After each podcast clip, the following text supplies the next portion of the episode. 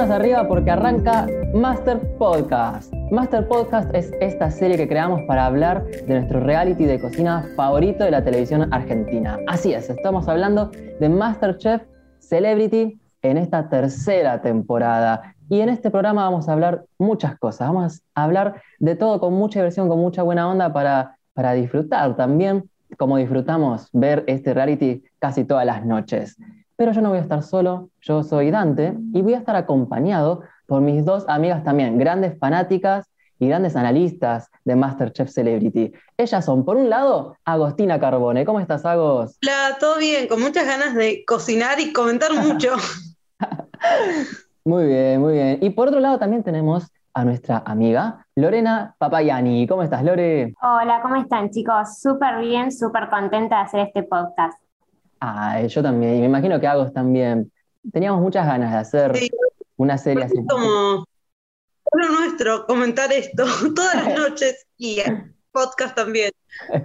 claro, nosotros vemos Masterchef todas las noches y lo vamos comentando en Twitter, por WhatsApp y dijimos, bueno, ¿por qué no, no ampliamos nuestro público y hacemos que nuestros comentarios se compartan con más personas para también conocer qué es lo que van opinando otras, otra gente sobre este reality, ¿no? Por eso lo que vamos a hacer programa a programa va a ser recordar lo que fue pasando en toda la semana. Hoy vamos a ver qué pasó en esta primera semana, donde ya tuvimos un eliminado, vamos a estar viendo quién se fue y qué opinamos sobre todos los 16 nuevos participantes que hay en esta nueva temporada. Después vamos a elegir, después vamos a estar debatiendo quién es nuestro participante favorito. Nosotros no nos dijimos a quién vamos a elegir cada uno. Así hacemos un verdadero debate. Es un misterio quién es nuestro famoso favorito. Sorpresa quiénes serán nuestros favoritos. y después vamos a ver si hay polémica entre nosotros, si hay tensión. Y después, para cerrar, vamos a elegir nuestro momento bizarro de la semana. Así que vamos a arrancar porque tenemos un montón para hablar. Así que dale, comienza el primer episodio de Master Podcast.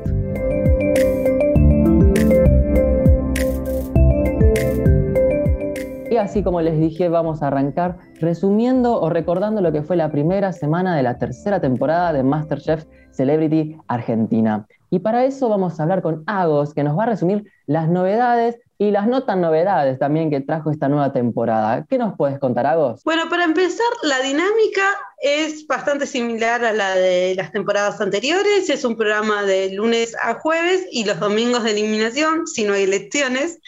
bueno, y siempre, lunes y martes son los primeros días, todo tranqui, se dividen en dos grupos y de ahí van a salir los mejores y los peores. Los mejores van a miércoles, que es este, el miércoles de beneficio, en donde van a obtener las medallas y el peor directo al domingo. Que eso es terrible porque pasás de lo mejor a lo peor en dos segundos, tipo al borde de Y después los peores de los, del lunes y del martes van al jueves de última chance, en el que el mejor va a ser salvado.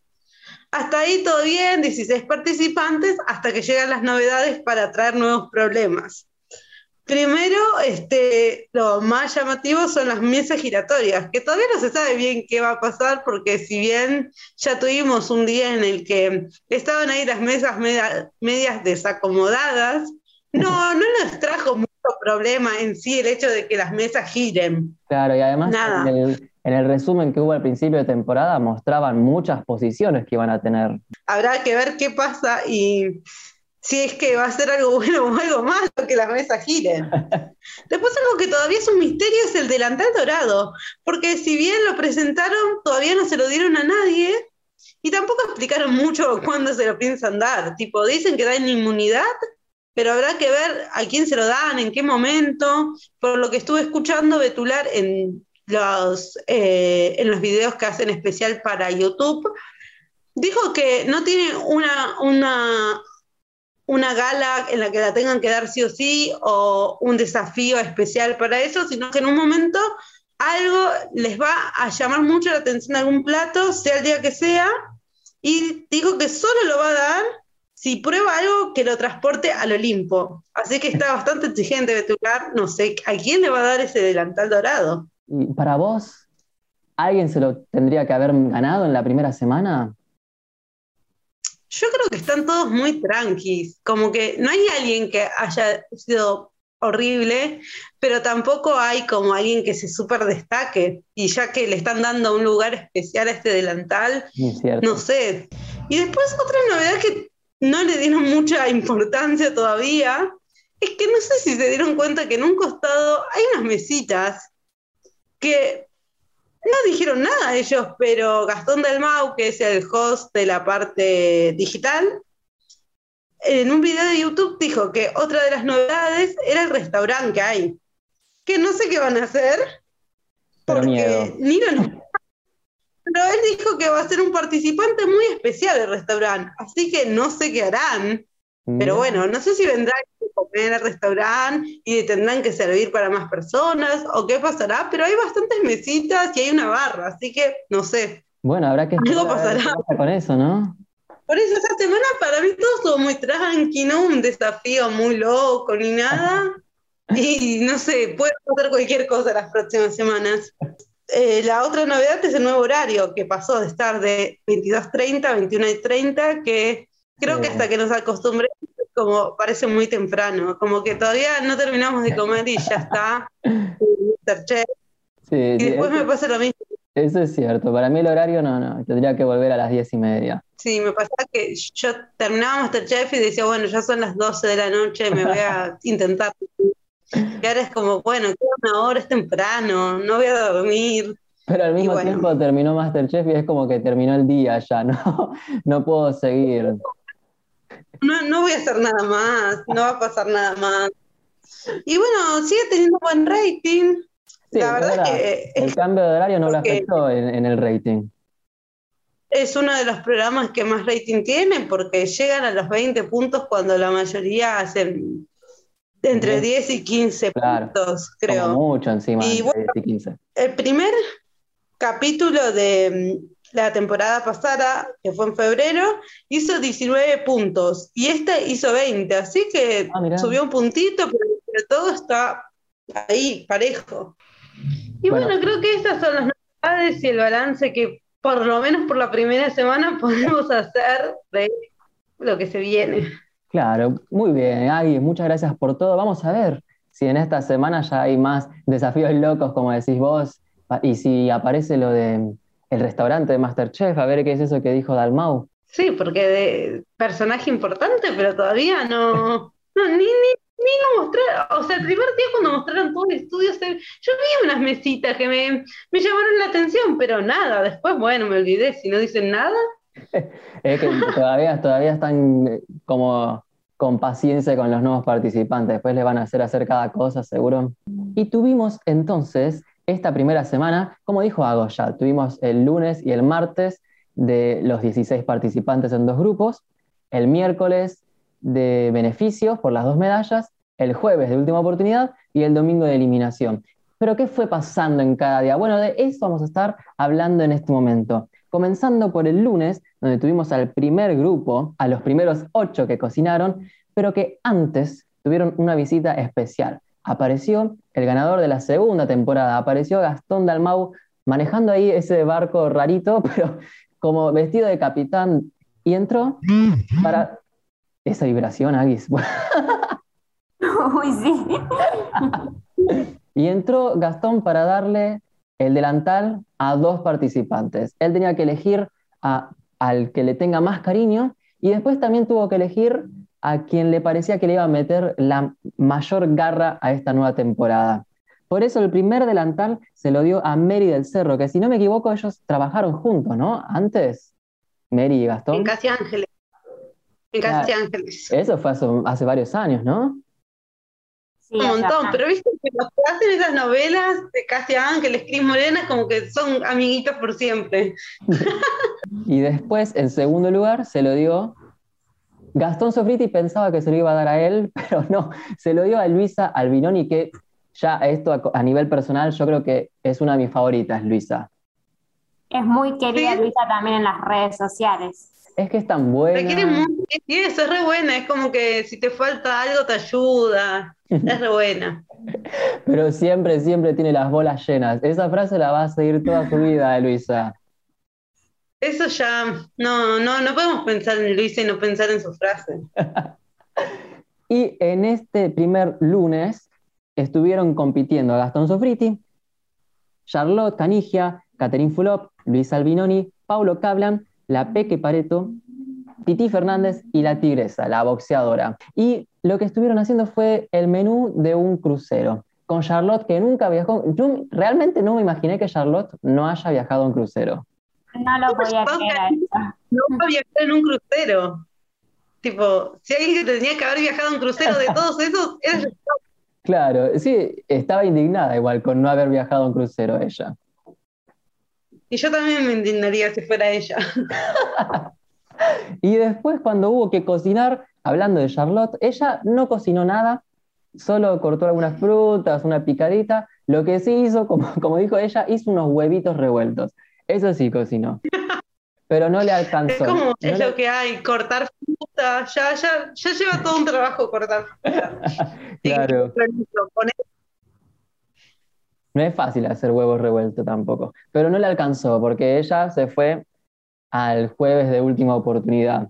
Y por otro lado, tuvimos a la que yo me animo a decir que fue el peor plato del día, y no sé si de la semana, ¿eh? que fue Catherine Fulop, que hizo un key lime pie con yemas crudas. No, yo no entiendo en qué momento pensó que las yemas mágicamente iban a estar bien.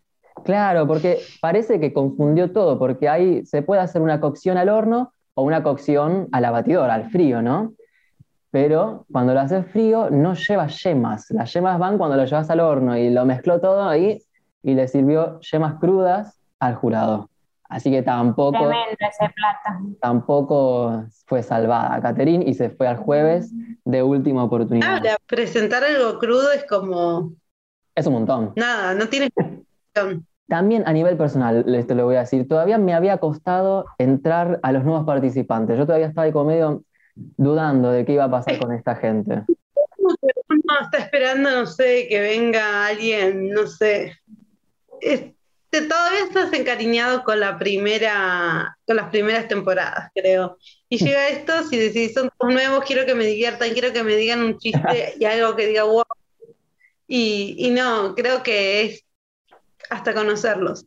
Sí, porque ya avanzando con la semana ya, ahí sí fui como diciendo, ah, estos me gustan más, estos me gustan menos, y por eso avanzamos al segundo día, entonces, avanzamos al martes. ¿Qué pasó ese día, Lore? Bueno, ese día los que participaron fueron Denis Dumas, Héctor Enrique el Negro, Tomás Fonsi, Mica Viciconte, Juario, Mary del Cerro y Luis eh, también con Joaquín Levington que él ya entró, Joaquín, con su guitarra y cantando, así que ya tenemos ahí eh, a uno de los personajes, si se puede decir, de esta temporada, en Masterchef Celebrity 3. Eh, él ya aporta su alegría, su carisma y todos los compañeros también lo quieren y se divierten con él. Eh, después, bueno, claramente ese martes eh, los mejores iban al miércoles y los peores iban al jueves de última instancia. La consigna del día era que ellos tenían que crear un plato innovador eh, y que tenga color y sabor. Por eso ya ese día aparecieron las cajas misteriosas, eh, que bueno, todos los participantes ya cuando vieron las cajas entraron un poco en pánico más o menos. la caja grande eh, porque había una caja grande y una chica. La caja grande tenía todos ingredientes eh, de color blanco, como pescado, arroz, coliflor y otras cosas más. Y la caja chica tenía lo que serían los ingredientes de color, esos polvitos eh, mágicos, diría yo, que tenían que usar no solo para darle sabor a los platos, sino para darles color que mucho esto no lo cumplieron del todo el tema del color porque se les complicó. Eh, bueno, uno de los que estaba un poco perdido era Luis Yoya. Eh, no sabía qué hacer, qué cocinar, qué ingredientes usar. Bueno, Joaquín Levington también eh, estaba ahí medio indeciso hasta que pasó Germán y le dijo, agarra el nabo ese, probalo y no uses papa, usa ese nabo. Y lo probó ahí de una y dijo, no, es horrible, voy a usar la papa. Después, por ejemplo, Denis, acá hay un debate, ¿no? Porque Denis eh, quería tener el pulpo de color naranja. raro. raro lo que quiso hacer. raro. Confundir el pulpo con el calamar también ahí otro tema. Que el pulpo no era pulpo. Claro. y ella le decía pulpo y los otros le decían calamar, entonces no sabía qué iba a cocinar claramente. Eh, también a ella lo que le pasó es que se le terminó quemando la guarnición, así que presentó ahí más o menos su plato. Em, a Mary del Cerro también se le rompió el pescado cuando ya lo estaba por emplatar, porque encima Mary parecía que venía re bien cocinando y cuando había que emplatar eh, faltaban pocos minutos, cuatro minutos para terminar el desafío y ella dice, ah, yo ya terminé y se le ocurrió agregar huevo frito al plato. Pero bueno, no le fue muy bien del todo tampoco. Quien estuvo muy bien eh, fue Juariu, que presentó un plato muy picante, pero que al jurado le gustó, y también Tomás Fonsi presentando las famosas bolas de mamá, que hasta el jurado le pidió la receta. Increíble. Aparte ya daban ganas de probarlo de tanto que hablaron. Sí, es verdad, eso sí. Eh, otra de las que también le fue bastante bien fue Mica Viciconte, que hizo un plato tradicional de Mar del Plata que le dijo a su padre que lo tenía que hacer, que eran las rabas con papas fritas así que también le fue muy bien. Eh, los dos mejores platos fueron los de Juario y los de Tomás Fonsi, eh, y también quienes pasaron eh, con ellos al miércoles de mejores fue Joaquín Levington y Mica Viciconte, que bueno, ya vamos a hablar más adelante de Joaquín porque fue el que tuvo como su clásico ¿cómo podemos decir? Se destacó ese día, pero por algo súper gracioso y muy bizarro, y lo vamos a hablar después también.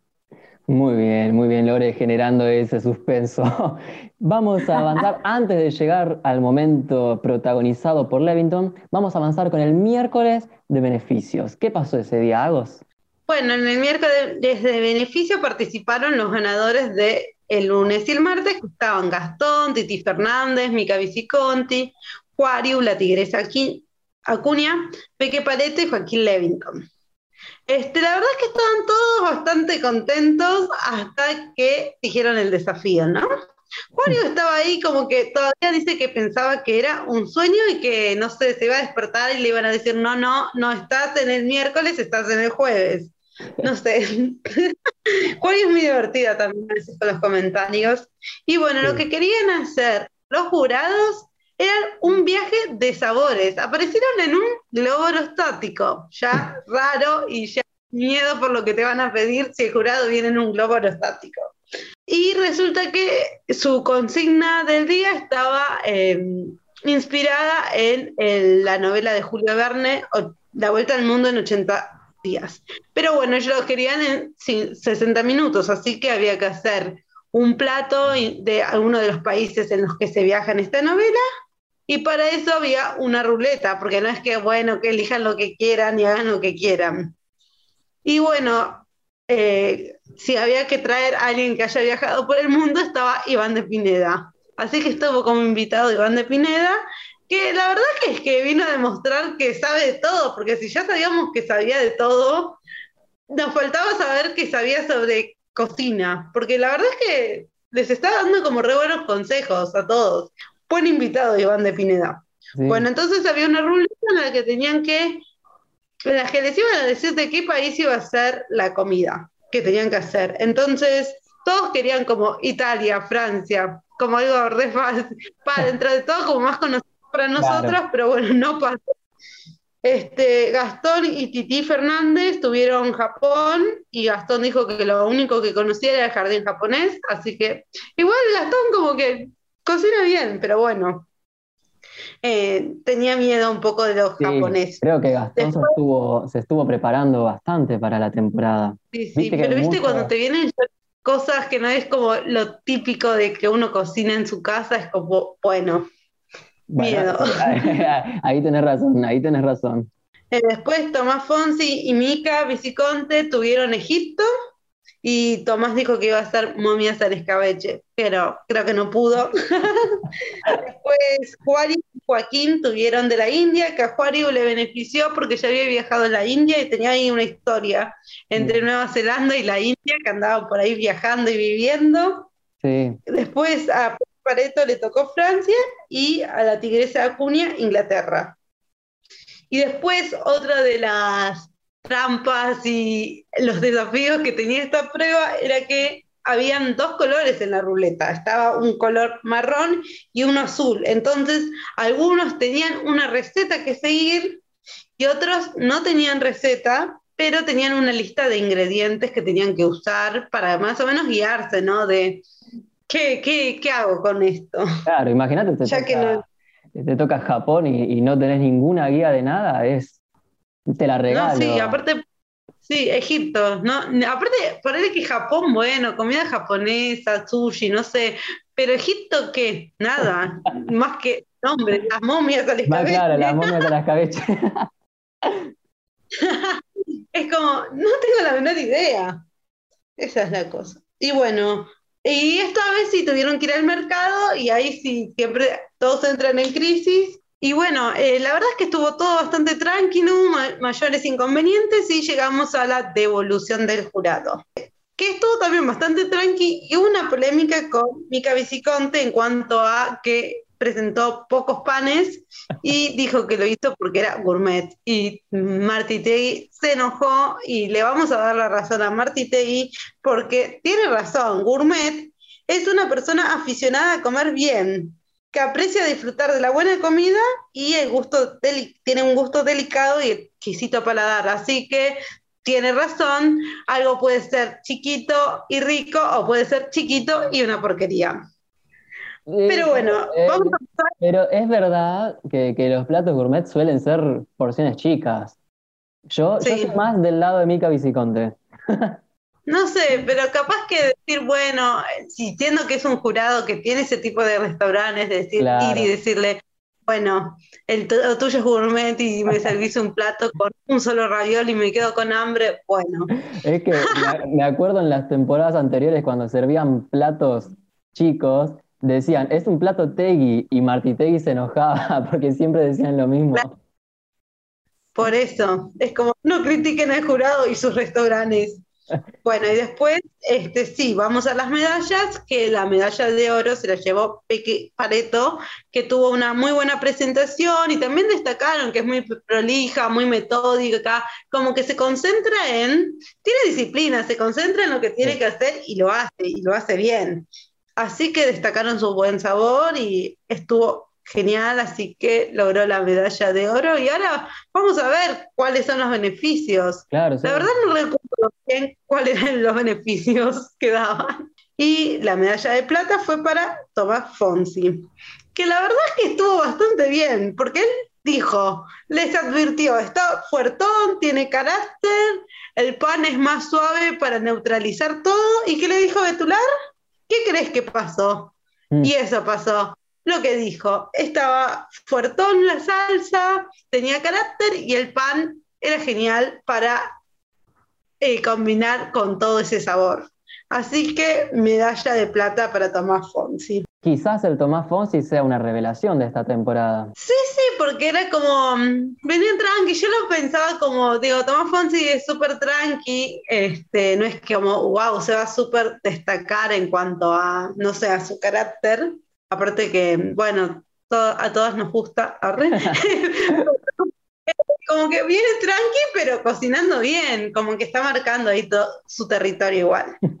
Y bueno, y ahí viene la peor parte, que es de estar arriba de todo, pasar al domingo de eliminación, que fue, le tocó a Titi Fernández, que le dijeron que si bien él conocía la comida, porque dijo que había estado en hoteles en los que le sirvieron comida japonesa y viajó, eh, hubo un problema con los sabores. No se despertaron los sabores de eh, los condimentos, que te- había aceite de sésamo, jengibre, ajo, como que eh, las cosas estaban pero no se sentían y eh, la explosión de sabores que quería el jurado. Así que le dijeron que tenía que animar un poco más y experimentar un poco más. Bien, entonces Titi Fernández se fue al domingo de eliminación, pero ¿con quiénes más fue al domingo de eliminación?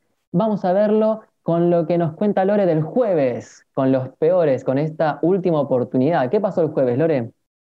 Bueno, el jueves quienes tenían que cocinar para ver si iban o no al domingo de eliminación, en este caso el lunes de eliminación, eh, fueron Charlotte Canigia, Catherine Fulop, Luisa Albinoni, eh, Paulo Kaplan, eh, Mary del Cerro, Luis Yoya, eh, Enrique el Negro y Denis Dumas.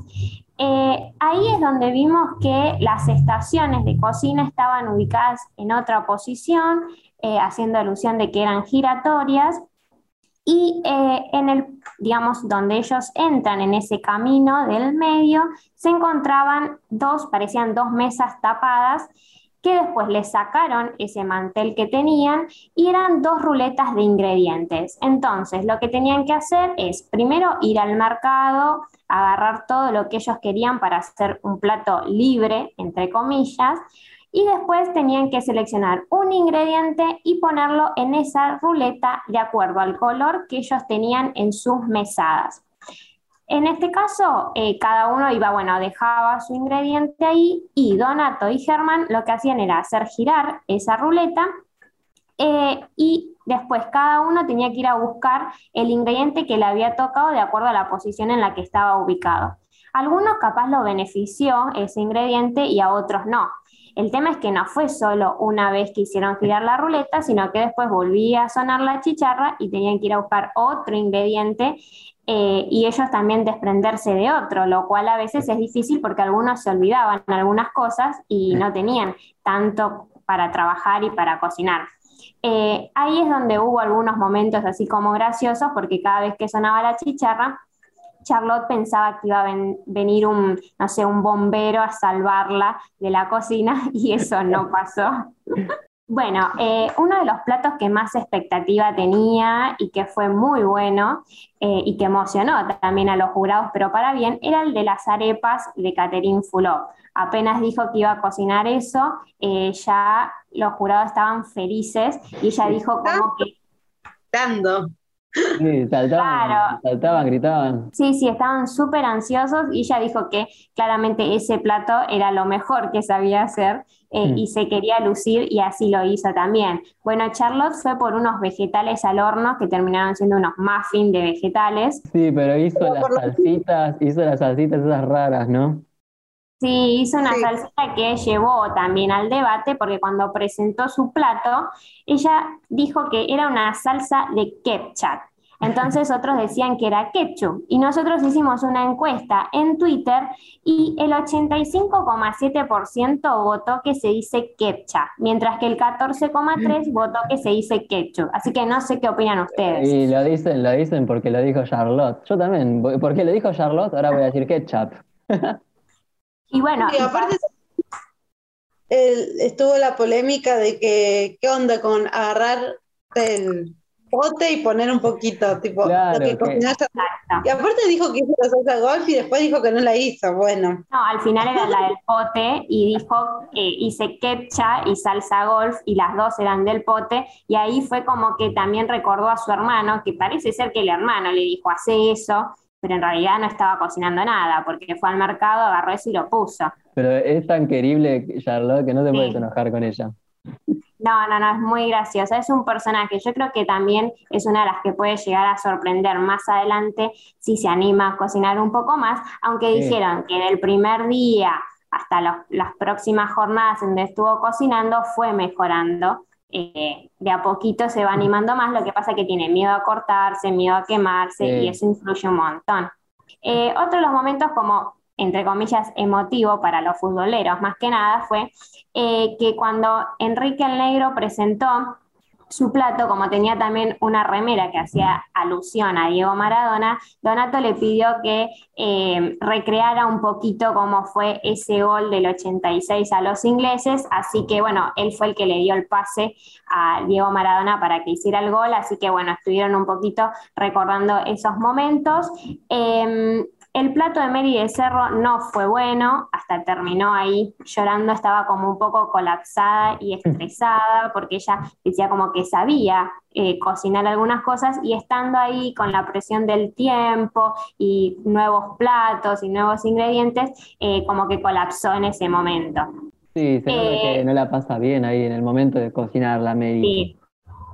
sí, bajo la presión y todo eso se le está complicando. Y el plato como estrella de la noche, eh, como lo anticipábamos antes, fue el de Catherine Fulop con sus arepas rellenas con pechuga eh, de pollo, obviamente, cebolla, zanahoria y ajo, que el nombre del plato era Reina Pepia Pelúa. Que eh, ella dice que quiere decir como que Pepia es cool, es lindo, y eh, pelúa hace alusión al queso rallado, como que son pelos. Eh, los jurados quedaron súper encantados con ese plato.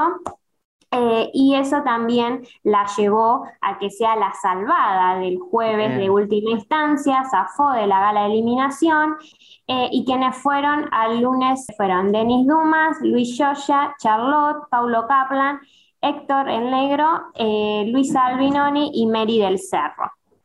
Muy bien, que se sumaron a Titi Fernández, que había quedado del miércoles de beneficios también. Y llegamos, llegamos así con estos ocho participantes al domingo de eliminación, que esta vez fue un lunes de eliminación. Esperemos que sea la única vez, porque si no me voy a confundir siempre. Y llegamos entonces al lunes de eliminación, que ¿qué pasó, Agos? Bueno, en este lunes de eliminación tan especial y tan lunes en la que me mareé un poco, ah, este, los ocho participantes y hubo un desafío por un beneficio. Ya, viste, ya es como que mm. entras esperando algo y te encontrás con otra cosa y ya nervios, no sé qué va a pasar. Hubo un desafío en el que había que rayar el pan, o sea, hacer pan rayado, porque dijeron que iban a hacer clásico. Esta vez este desafío va a ser sobre un clásico y si hablamos de pan rallado, que puede ser milanesas.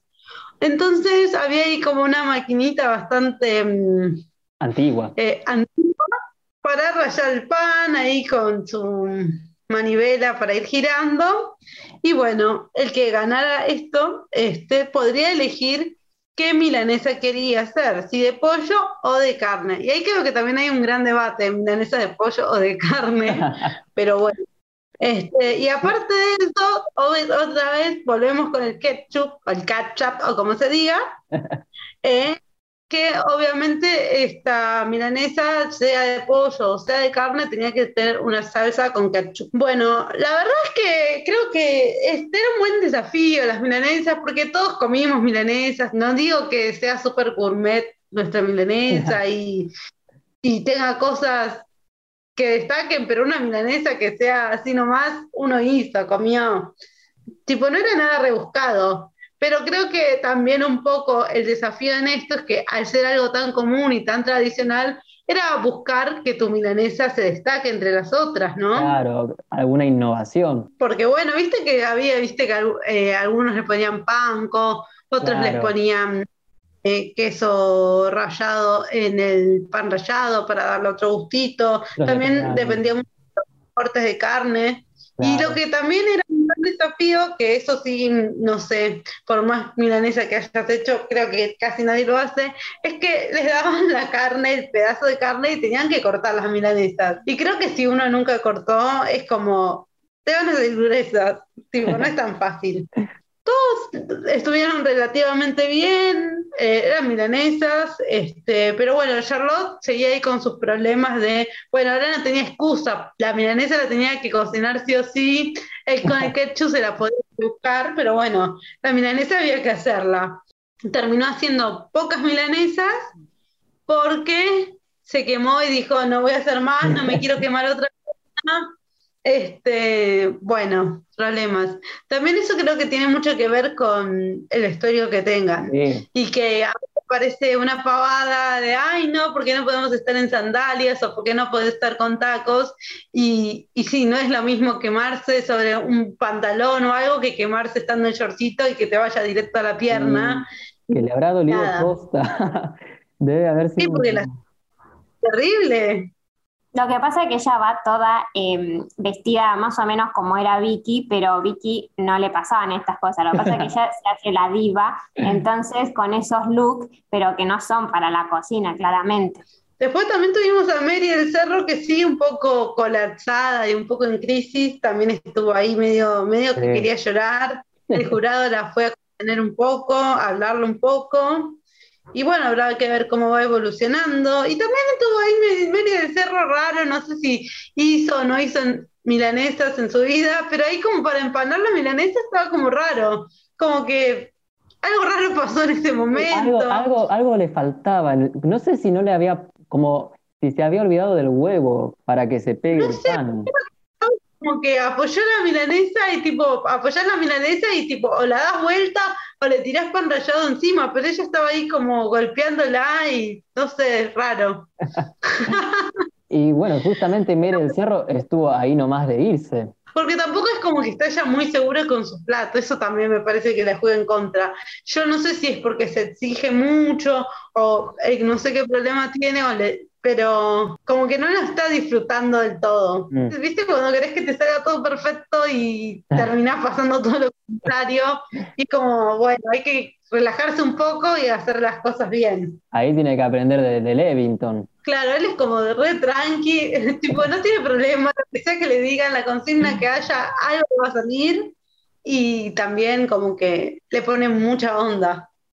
Bueno, y eso, todos pudieron terminar sus milanesas, no hubo grandes inconvenientes, pero sí tuvimos momentos de emoción, que la empezó Luisa con su milanesa, que le puso eh, al plato, como siempre algún nombre le ponen, le puso Verónica, que es el nombre de su hija, y eligió esta, este plato para darle su nombre porque dijo que era la primera comida que le había pedido su hija cuando la adoptó y se fue a vivir con ella, ¿no? En su ah, casa. Yo no sabía que, era, que tenía una hija adoptada, Luisa. Claro, sí, tiene una hija que creo que no la adoptó desde tan chica, tan bebé, por eso le pidió milanesas, pero bueno, creo que es una historia súper linda, porque una mujer, viste, que soltera, que la adoptó a una ah. hija, que, viste, que ser madre se puede y bueno, y tiene una hija, como re linda historia, todo re tierno, todas la pusieron. Y eh, re lindo, re tiernis. Aparte de Luisa, todos la quieren, es como, y cuando cuenta esas cosas, uno la quiere más.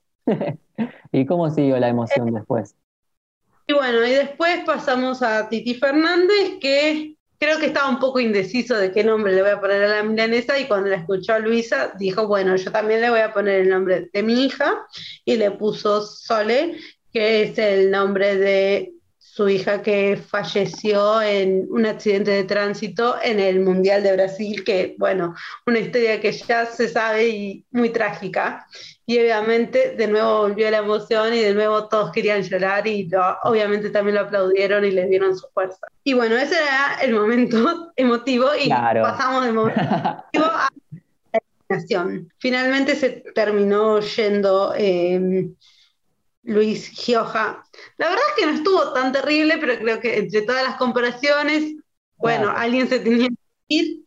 Y le dijeron también que su milanesa estaba gruesa. Y eso creo que ya, em, si todos están más o menos parejos, cualquier detalle te puede mandar a la eliminación. El nivel estuvo parejo bien, ¿no? Un Viste que puede estar parejo mal, pero en este caso estuvo parejo bien. Y por ese detalle quizás le tocó a él irse. Cuando es así, un detallito te puede matar y bueno, este fue el caso. Y entre los mejores platos estaba este, el de Luisa, que terminó ganando. Que igual este, no, no le da ningún desafío, o sea, no le da ningún beneficio, pero bueno, está bueno siempre que te reconozcan, saber que te está yendo bien. Claro, y que estás mejorando, porque si estás en el domingo es porque te fue mal, pero estás mejorando, así que ya va con otra fuerza para la semana que viene. Bueno, y no sé ustedes qué pensarán sobre la eliminación. Para mí, como que bueno, no sé, me pasa que al ser la primera semana es raro. No, no es que, uy, no quiero que se vaya nadie, es como una eliminación. No me llegué como a encariñar y decir, uy, no, ¿cómo que se va? Es como, bueno, está bien. es verdad. Y además mm, que, parecía medio bravo Gioia con las devoluciones, ¿viste cómo respondía todo? Sí, pero no tenía muchas ganas como a veces de cocinar, pareciera como que bueno, ya está, me salió mal el plato, ya está, y iba con esa eh, baja autoestima a presentar los platos y como que ahí cuando le decían algo decía, bueno, sí, sí, sí, está bien, pero llegó un momento, parecía que tenía ahí un roce con el jurado. Sí, sí, sí. de el, el jueves fue el día que tenían que entregar eh, ingredientes y sí. Los ingredientes, a mí no me gustó que era como, en un momento él tenía que dar ingredientes y era como, bueno, yo no puedo cocinar más nada porque no tengo nada, me sacaron todo, no puedo hacer nada. Verdad. Claro, se, empacaba. Algo se va a poder hacer, pero era como faltaban 20 minutos de la prueba y él estaba como, no, yo ya no puedo hacer nada más. Ya está, me voy a sentar y no hacer nada. Claro, y bueno. yo creo que también influyó a que sea uno de los primeros eliminados. Puede ser eso también. Claro, porque si el jurado como que no le ve que sea receptivo a los comentarios y eso, tampoco le gusta al jurado sí. eso. Sí, sí. También creo que eso, al ser toda una semana en la que están trabajando, por más que la eliminación sea el domingo y se supone que tienen que evaluar este plato, creo que un poco lo de la semana va influyendo, y más cuando no hay alguien que le haya ido terrible, tipo, para mí como que van pensando en la evolución que están teniendo cada uno. Sí, re sí, para mí sí, sí, de acuerdo, sí, sí. Sí, yo creo que fue toda una semana bastante pareja eh, hubo algunos que sí se destacaron, en, eh, más que nada el miércoles de los mejores o el martes, así, pero entre los peores, digamos, casi todos tuvieron como los mismos errores y es hasta que se acostumbren y, y tengan más confianza con las cocinas, el mercado, todo. Esto recién está empezando, fue la primera semana con el primer eliminado, vamos a tener muchas más semanas por delante, además, si le va bien, sabemos que lo van a estirar lo más que puedan. Así que vamos a ver qué es lo que pasa en las siguientes semanas. Ahora vamos a debatir, e, en un instante nada más, vamos a debatir quién es nuestro participante favorito de esta tercera temporada.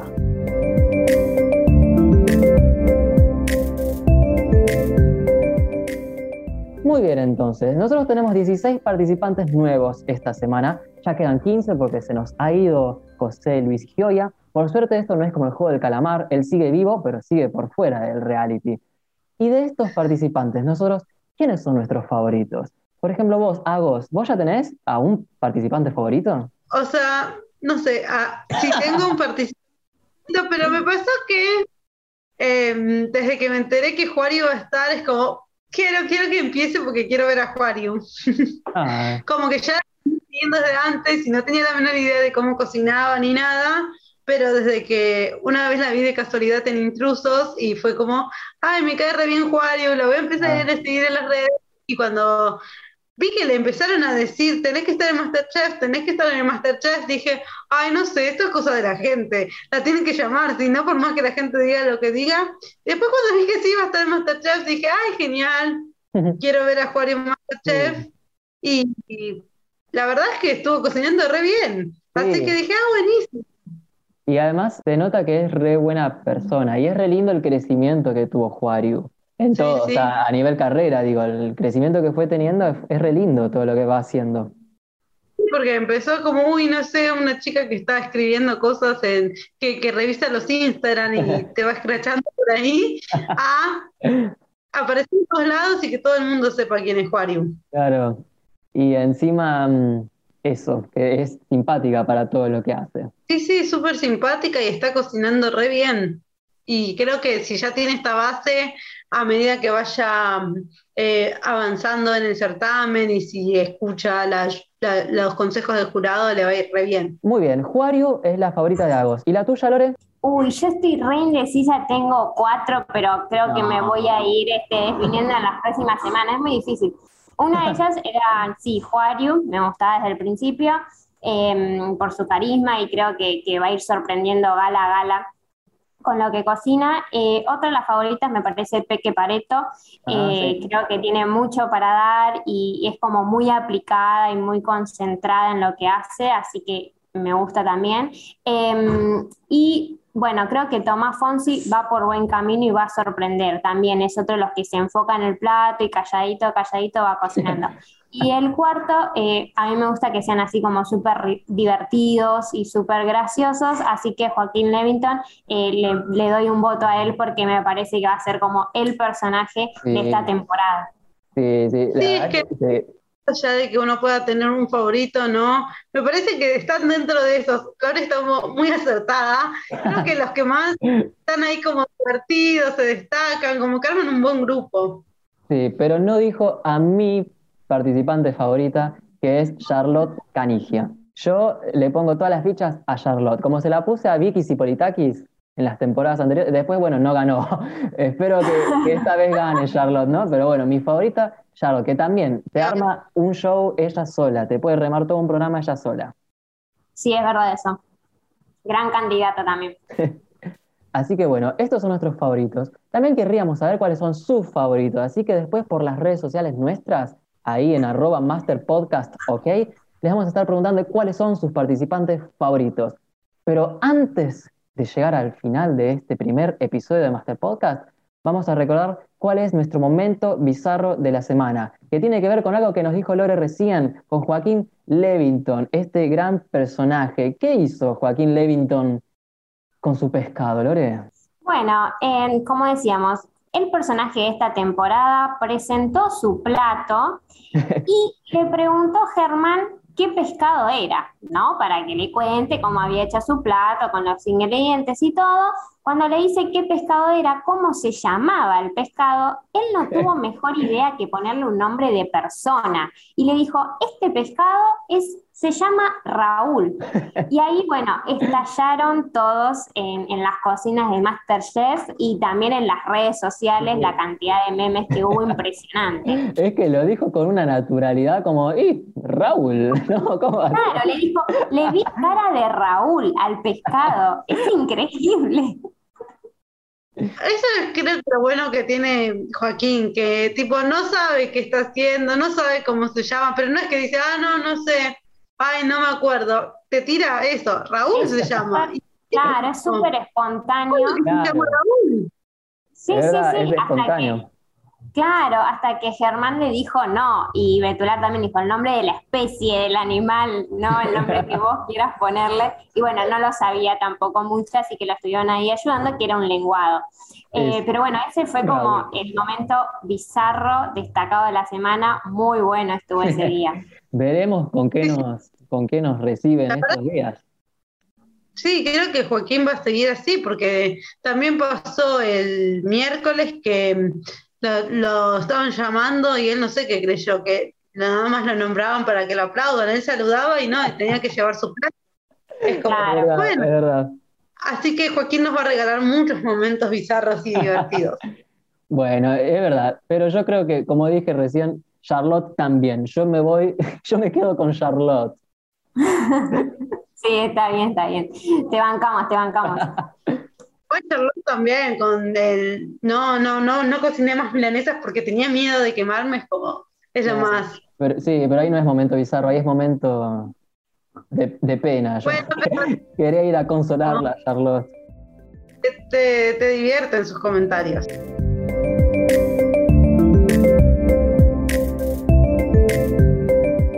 Y así llegamos hasta el final de este primer episodio de Master Podcast. ¿Cómo la pasaron, chicas? Súper bien. La verdad, muy bien. Y está bueno, como, no sé, hay tantas cosas para comentar y saber que están escuchando y que también están comentando estas cosas, está muy bueno poder compartirlo. Sí, por eso, justamente esto lo queremos hacer no solamente para hablar de nosotros, esto no es tan egocéntrico, porque también queremos escucharlos a ustedes. Por eso los invitamos a que nos sigan en nuestras redes sociales, en Twitter y en Instagram nos encuentran como arroba masterpodcastok, masterpodcastok, diría Charlotte Canigia tal vez. Ahí nos encuentran y van a poder comentarnos todo lo que ustedes opinen del reality y de nuestro podcast, porque nosotros queremos, queremos disfrutar de Masterchef juntos. Así que los despedimos, ¿no, chicas? Nos vemos en el próximo episodio. Síganos en las redes, que vamos a estar todos los días subiendo mucho contenido. Hasta el lunes que viene. Si no nos vuelven a cambiar el día de eliminación, nos vemos el lunes para comentar lo que haya pasado en toda esta semana. Así que hasta acá llegó este primer episodio. Nos reencontramos la semana que viene.